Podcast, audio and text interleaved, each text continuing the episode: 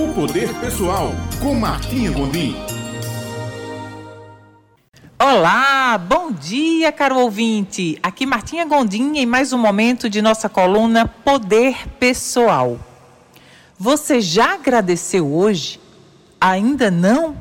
Então agora eu vou compartilhar com você pelo menos seis benefícios comprovados cientificamente de por que ser grato.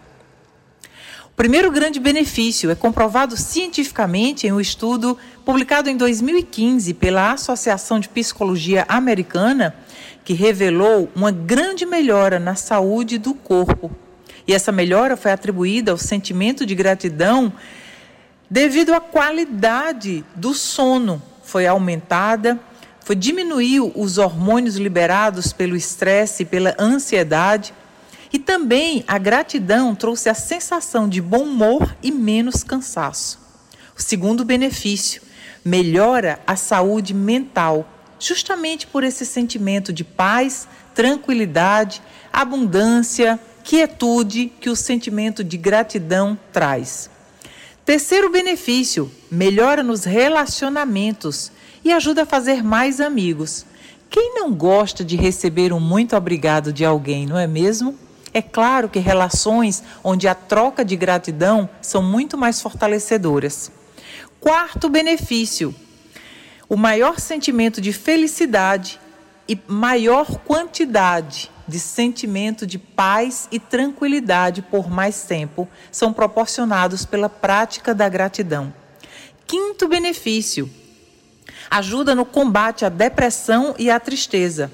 Robert Emmons, um dos maiores pesquisadores sobre o poder da gratidão, constatou que ser grato é um grande antídoto que pode ser usado na luta contra a depressão, o desânimo e a tristeza. E sexto benefício, eleva a autoestima.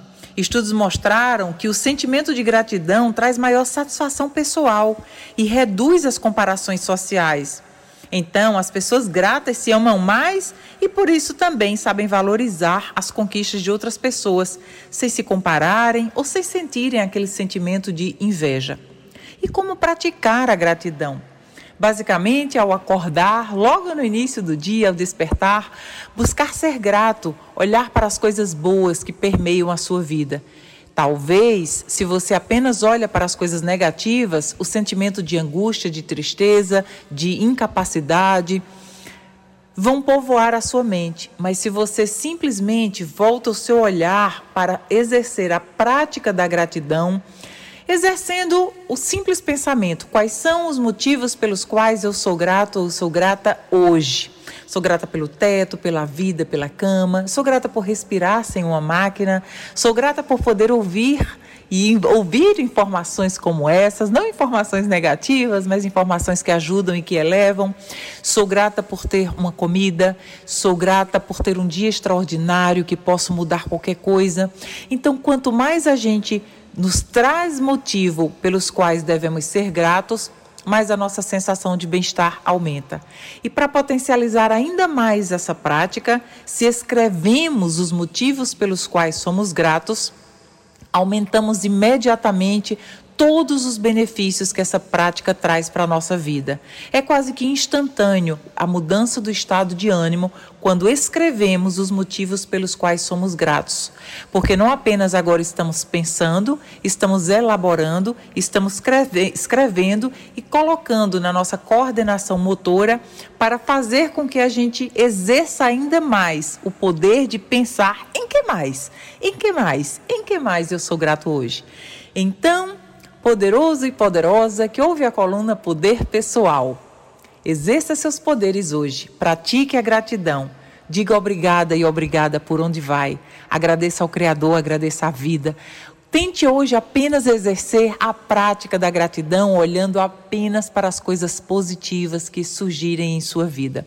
Eu tenho certeza que ao final do dia você vai ter constatado que seu dia foi mais tranquilo, de menos medo e ansiedade e de mais felicidade. Uma grande e extraordinária semana para você, cheia de gratidão. Um beijo e até a próxima semana.